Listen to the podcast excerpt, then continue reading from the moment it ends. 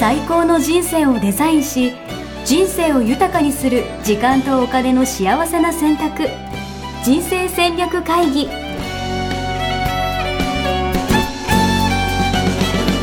この番組は将来の仕事やお金人生にもやもやと不安を抱えている皆さんに元資産運用のプロキャリアとお金の戦略を同時に考える人生デザインコンサルタントの高頃もさあやが過去5年間延べ1700人の人生を望む形で豊かにしてきたメソッドを時間とお金の選択という切り口からお伝えしてまいります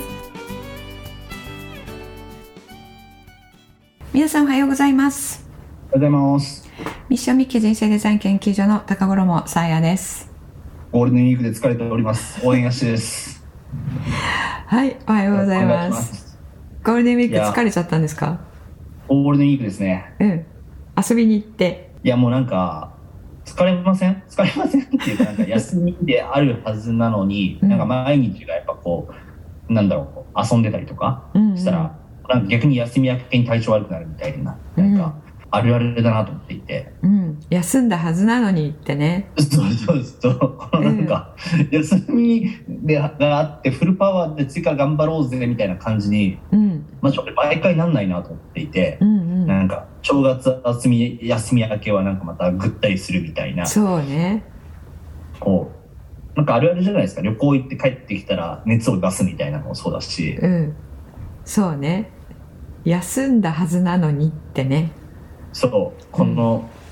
休んだはずなのにこの月曜日の朝はなんでこうもうやる気が出ないのかみたいなのも多分近いと思うんです けど、そうねうん、うんなんか休み方みたいなところって、うんうんなんかすごいなんかセンスが実はあるんだろうなと思っていて、うん確かうに、ん、そうですねはいそんな話を聞いていきたいなと思います。ええしかも今回ね、ちょっと挑戦的に前後半制でやってみたいと思っていて、うんそうですねははい。あの、いつもね、あの、長くなりがちなのでね。 メリハリをつけてね、そう、そう、だからね、リスナーの皆さんも休みたいと。ね、私聞もき疲れしないようにね。。 ということで、はい。やっていきたいと思いますが、えちなみに、さやさんは休んでるんですか普段。私ね、あんま休まないんですよね。いや、めちゃくちゃなんかそのイメージあります、それ。なんか、うんさ。やさん休んでるイメージないよね。うん。なんかね、マグロじゃないけど、マグロっていう魚いないか。な、なんでしたっけ え、なんか、あれでしょ泳ぎ続けないとあ、そうそう死んじそゃうみそう。うん。あれみたいですね。えうん。たいな疲れないんですかあのね、私、疲れない、疲れない病というか、疲れない病そんなのあるのあの、癌をやったじゃないですか。はいはいはい。その時にあの東洋医学の先生にかかったんですけどはい。そのように言われましたよ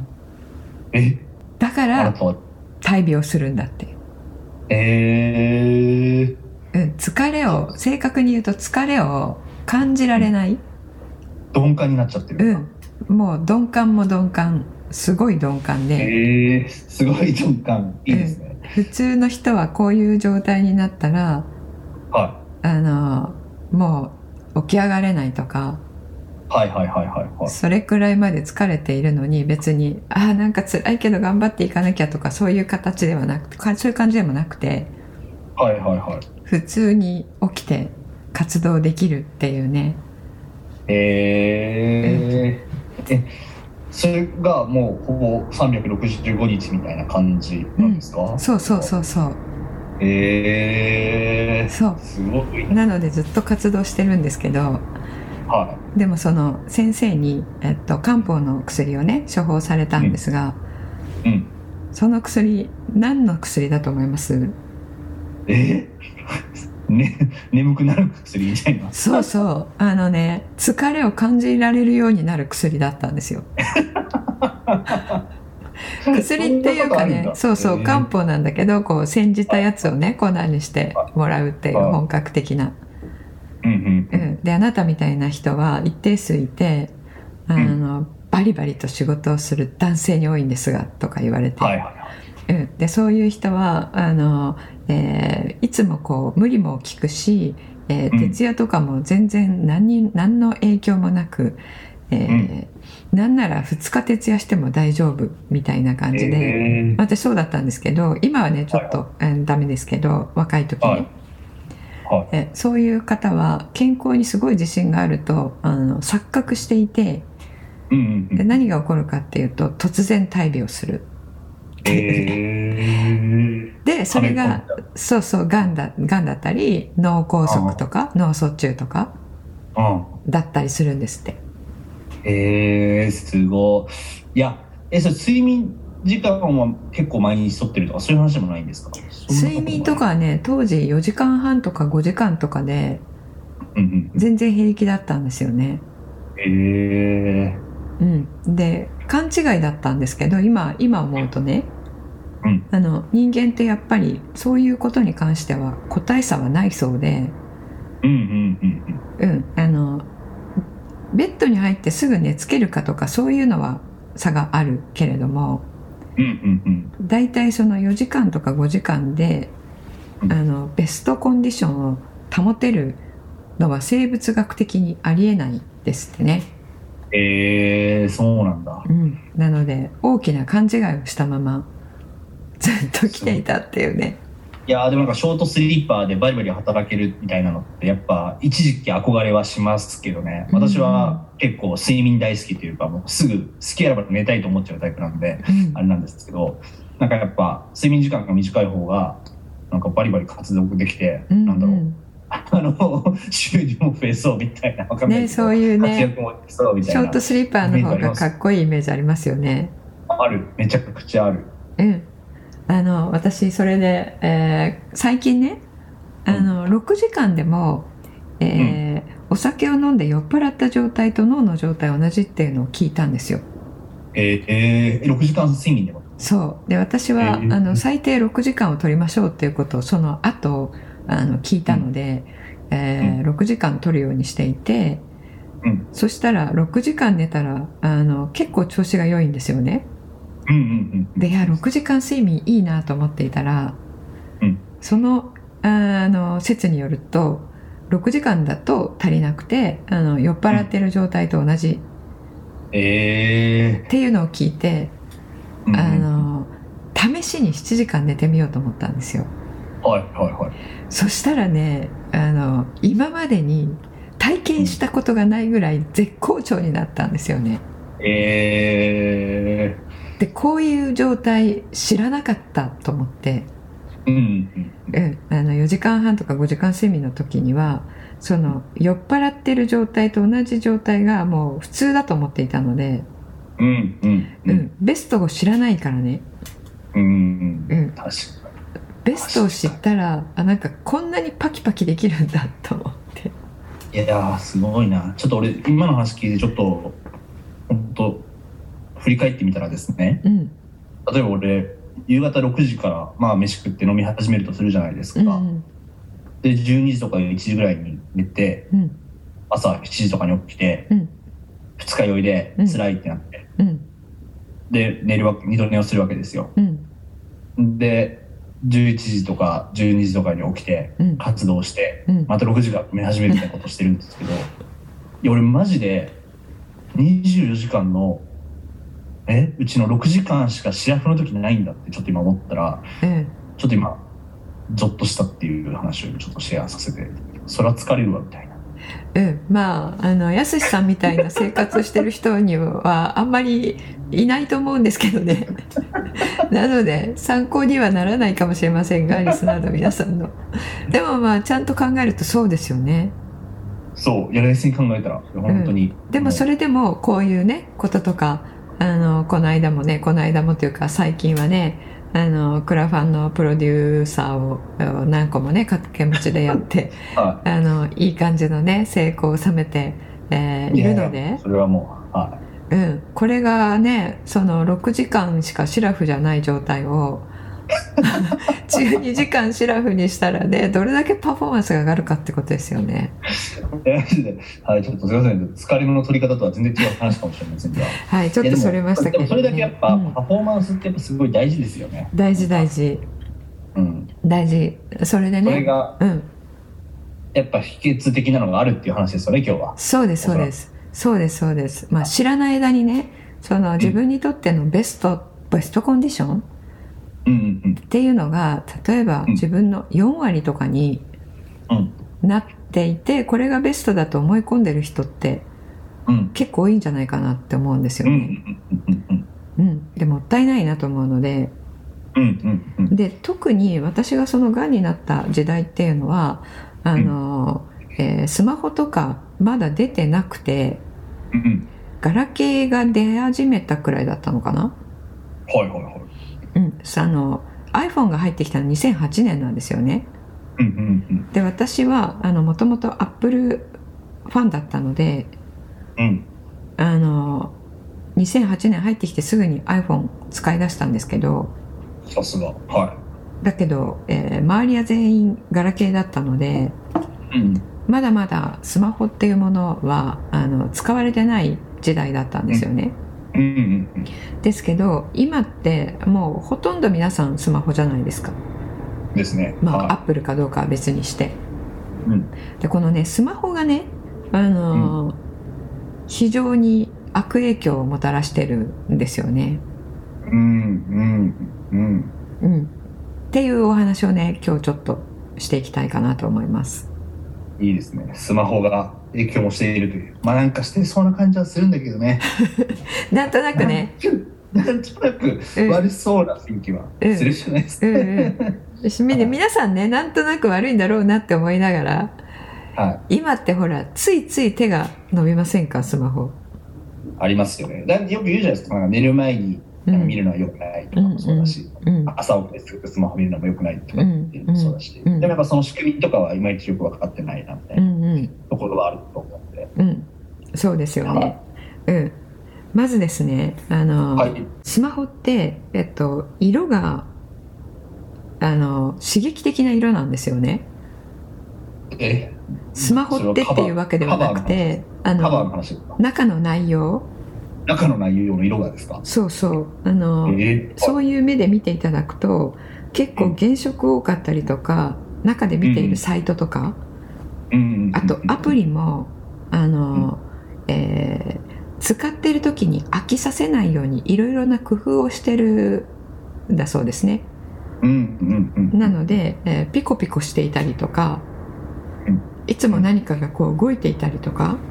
うんうんうん、で SNS に限っては至ってはあのどんどんとこう、えー後から後からあのスクロールしたら出てくるじゃないですか。うんで無限に出てきますよねうん、確かにあれも飽きさせないように、うんうんうん、そういう作りにわざとしてるんだそうですね。うんうんうんうんうん、で人間はあの次何が出るかなって思っている時にあの、えーアドレナリンが出ると。はいはいはいはいなのでこうちょっとワクワクっていう感じ、えーになるので、うんあので、えっと次もあんまりいい情報じゃないな、えー次もなんか面白くないなって言ってあのいつ出るかなっていうこうスロットマシンっていうんですかねあのなるほどガチャを回すみたいなあそうそうそうそうはいはいはいだから自分が狙ったものが出ないな出ないなって言って次出るかな出なく出るかなって言ってやってるうちに2時間3時間経っちゃうっていうねわかるみんなねやっぱさえさんの投稿出るまでやっぱスクロールし続けます からねやっぱりそりゃそういう目的持った人は検索してすぐ来るでしょ いやでもわかるいや SNS はマジで無限にスクロールしちゃいますよねね TikTok とかもそうだしねはそれが今複数あるじゃないですかい、 SNS 確かにが、確かにええだからねもう魔の手が伸びているのとね同じ状態ですよね、はいあれでアドレナリンが出てるってことなんうですんね、、そうそうでね、うんあのそれを長時間、えーこうやっていると、うんあの脳が過労するっていうことなんですよねうーんそうなんだ、まあ、それこそね、なんか休日とかで今日は休もうみたいな感じで言ってうんなんかぐだぐだソファーで横になりながら ずっとスマホを永そう遠そとうスそクうロそールしう続けるみたいなのはそうそうそうそうそうでスマホって今休憩時間とか休み時間に見るものになってるじゃないですか、確かに確かにうん、でそれね体はソファーに横になってるかもしれないけれども、うんそしてコーヒーもね飲んで、えー集中してない状態ですよね、うんうんゆったりして集中してない状態の時にこの、えースマホからの膨大な量の情報がどんどんと送られてきて、うでん脳はその処理をするのにもううん過酷な労働状態にさせられているわけです確よ。かに確かにうん、でこれが脳の疲労をもたらす。うんうんで、えーその脳が疲労している状態どうなるかというとこれ怖いですよ。うんうんいいですかうんちょっとあのよくないです 今から脳の疲労状態になるとどうなるかっていうことをお伝えしていきたいんですが、ははい集中力の欠如いうんやる気の低下うん認知症のようなもの忘れ ああはいなんでそこでうなず くそして、えーひどくなると不眠、うんそれもひどくなるとうつ状態うんであの、えー起き上がれなくなったりとかそういう形になっていくこともあるっていうことなんですよね。いやーわかるわなんかさあのその中高生の不登校とかも本当そうかもしれないですけど、んうん大学生でまあ大人もそうだよね、うんやる気なくなって、まあ、うんスマホばっか見てみたいなこととか、なんか容易に絵として想像がつくしやっぱ自分も休んでる時そういう状態になったりとかしてるけど、うんやっぱそれそうやってやってることが好きななんかさよくあるじゃん好きなことに集中してるからいいよねみたいなうんうん話じゃなくて、うんその行動自体がでも要はその脳を何疲労している状態にさせちゃってるっていうことですよね。あそうそうこれ集中してるわけじゃないんですってうーんうんあのねえっ、と脳の中にあの、ある機能があるんですよね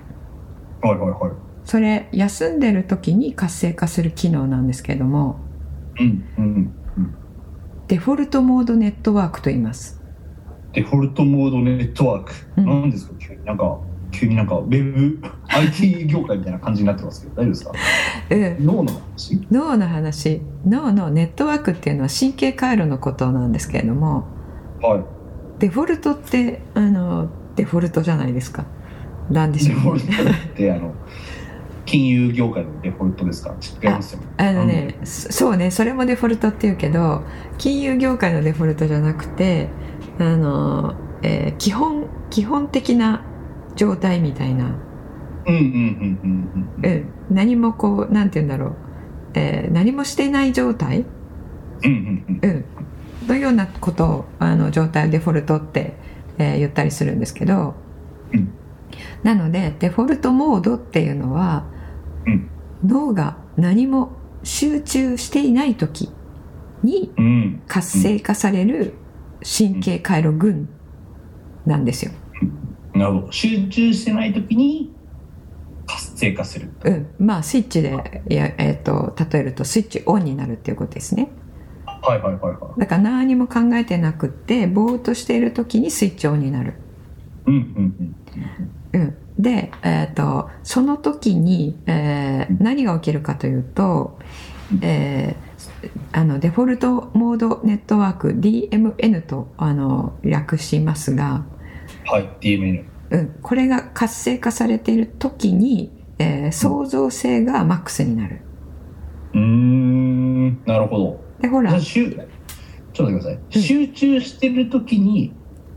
オンになって、創造性が活性化するってことうん、逆逆逆うん集中してない時にうんだから休もうと思ってリラックスしてる時にオンになってうんそれがオンになると創造性が高まる。へえー、なるほど。集中してないときにね高まる。そうそうはいはでやすしもあのうん銭湯行くじゃないですか。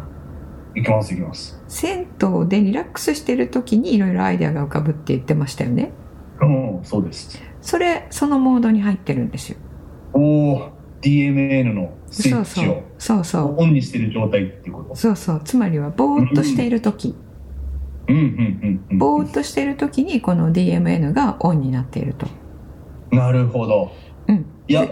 めちゃくちゃそれ分かりやすいな。確かにスマホとかでも、うんまあ、例えばうちお風呂で半身浴とかするんですけうど、ん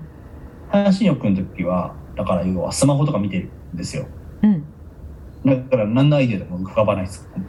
そうそうそうその時にぼーっとさせると、えー DMN があのいい感じに活発化してアイデアとかが出てくるわけですね。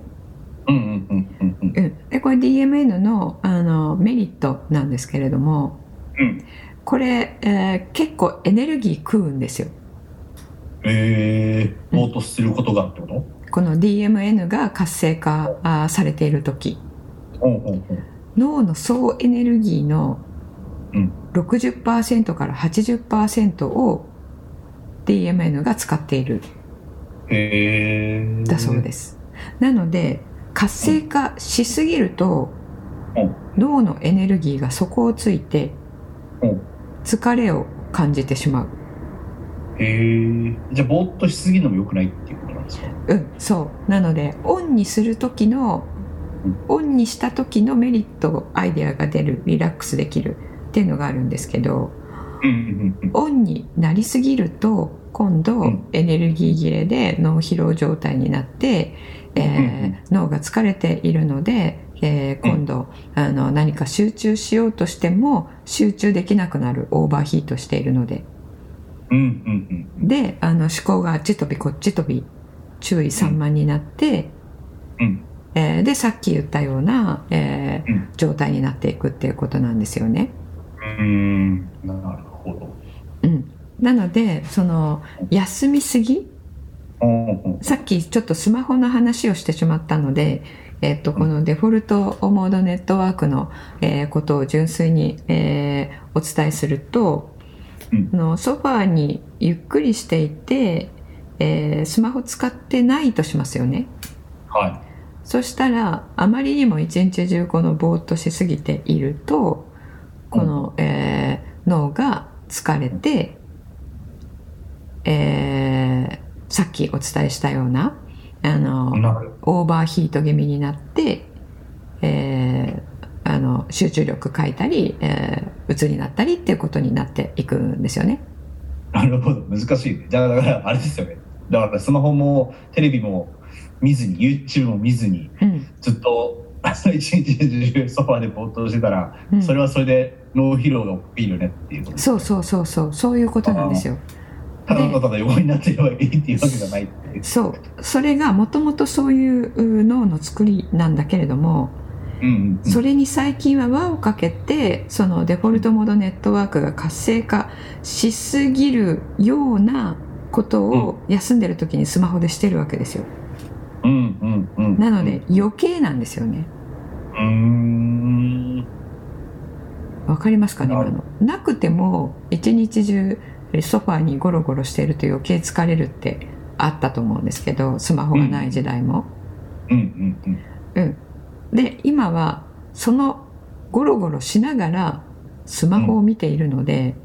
うんうんうん余計この刺激に満ち溢れたスマホを次から次へと見ているので、えーうん脳疲労はそうじゃなくても6割から8割使ってるってことなのでうんもうなんかスマホを一日中見ていたらオーバーヒートえー、なるほどねしている状態なんですよね。なんかこの辺ってみんな分かってる分かってないというか、うんなんかじゃあ今日休もうみたいなうん今日一日オフだみたいな感じで、うんじゃあ家でゆっくりしようみたいなこと言って、うん家でゆっくりはしてるんだけど、うんそれでずっとスマホ見てたりとかダラダラしてると、うんなおさら脳疲労が起きちゃってるってういうんこと、そうそうそうそう、そういうことなんですよね。だかそうらあの休んでも休んだ気がしないっていうのね、うんうんうんうんそういうことなんですよ。であと最近よく言われるのがうんあの価値観のに合った仕事をすることができるようになりましたと。うんうんうんなんですけどやる気が起きないことがあります。うんうんうんうん、で、えー今まではそれ価値観に実は合ってないんじゃないんですかっていう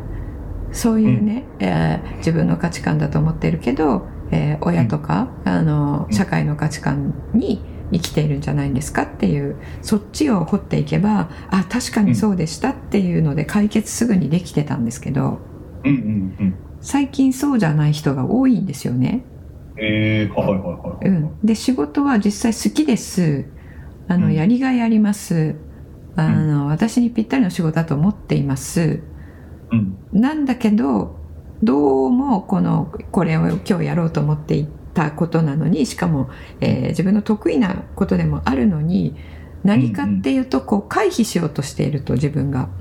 うーん。なんか今じゃなくてもいい仕事をやってみたりとか、はいはいはいはうい。んまあ、逃げてるってことですよね。うんうん、でその状態は何でかっていうとこの、えー脳疲労が原因になっている可能性があるんですよね。いやー、いや、めちゃくちゃなってると思うんわかでるそういう方にねあの、うんライフスタイルを聞くとやっぱりスマホ見ている時間がかなり長い。う。あー、なるほどね。いや、しかも本人は休んでるつもりでやってるから立ち悪いっすよね、これが。そうそうでしかもねそこまで行ってる人たちは仕事もスマホでしてるのよ。はいはい。確かに、確かに。うん、で仕事でスマホをやりだすともうね3時間どころじゃないでしょうんうんうんうん、であのデスクについてる時は PC でやってるんだけどもうん。うんあ、の、えー家に持って帰ったりとかね今、えーあれじゃないですかあの在宅ワークとかも多いですから、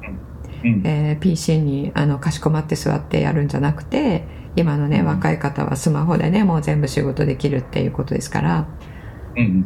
そうそれこそソファーに座りながら寝転びながらスマホで仕事のね、えー、とメール返すとかうんうんうん。やりながら SNS もなんとなく覗きながら確かに。で友達と遊びに行く時もなんかご飯食べながらスマホチェックするみたいなね、うんうんうん、かなりの時間もう45時間を超えるうー時間スマホをね、えー見ているうん。い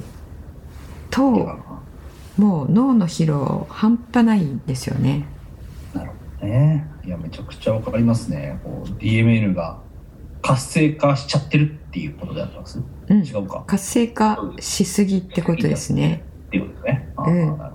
ど。いん、いですね。じゃあ、あまあ、前半戦、じゃあこの辺までにして、ちょっと後半、じゃあ次、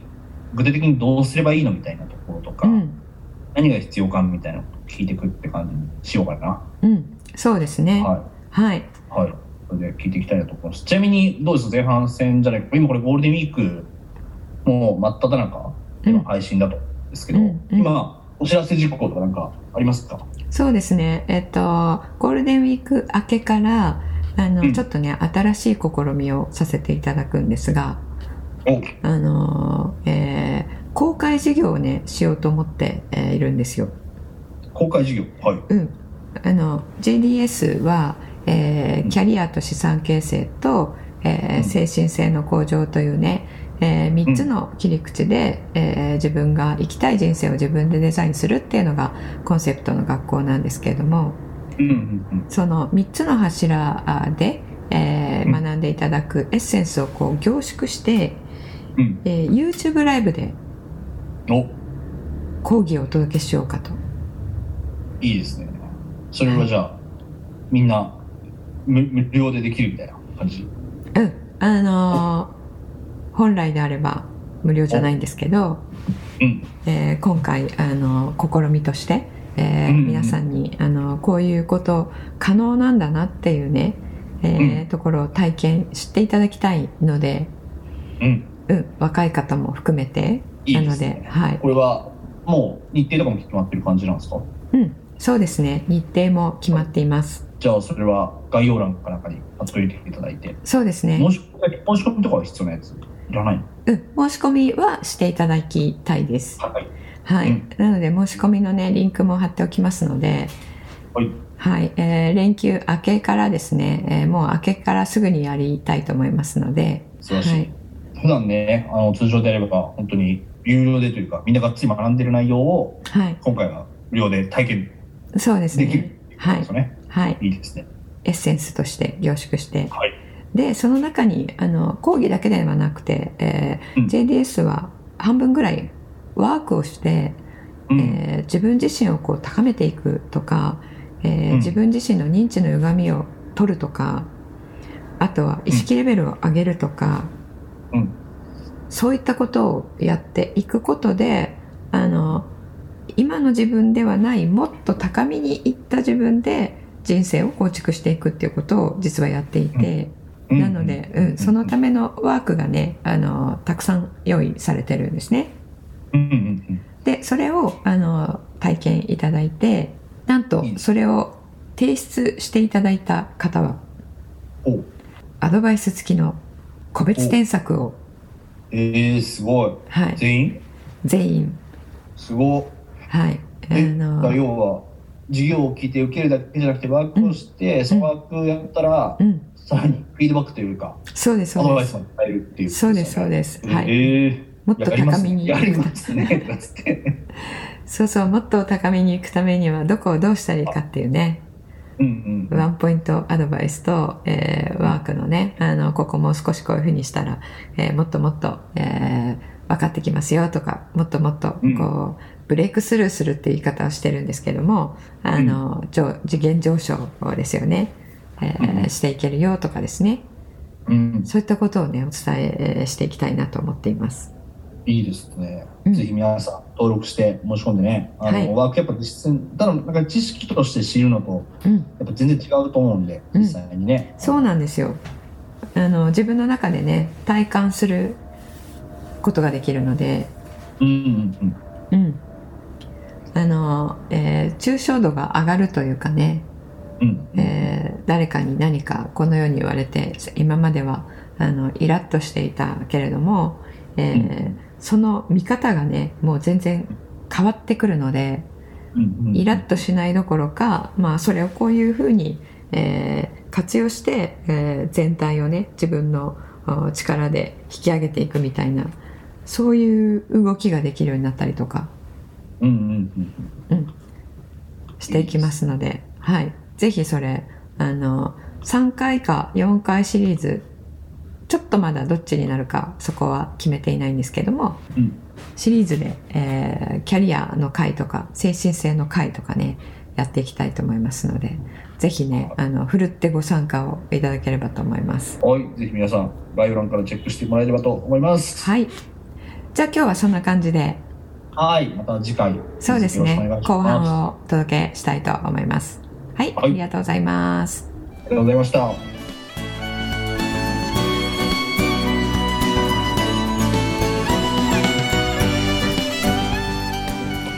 人生デザイン構築学校では通年募集を開始しました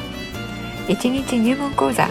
説明会こちらにご参加いただくと、えー学校でどのような授業を受けることができるのか体験をすることができます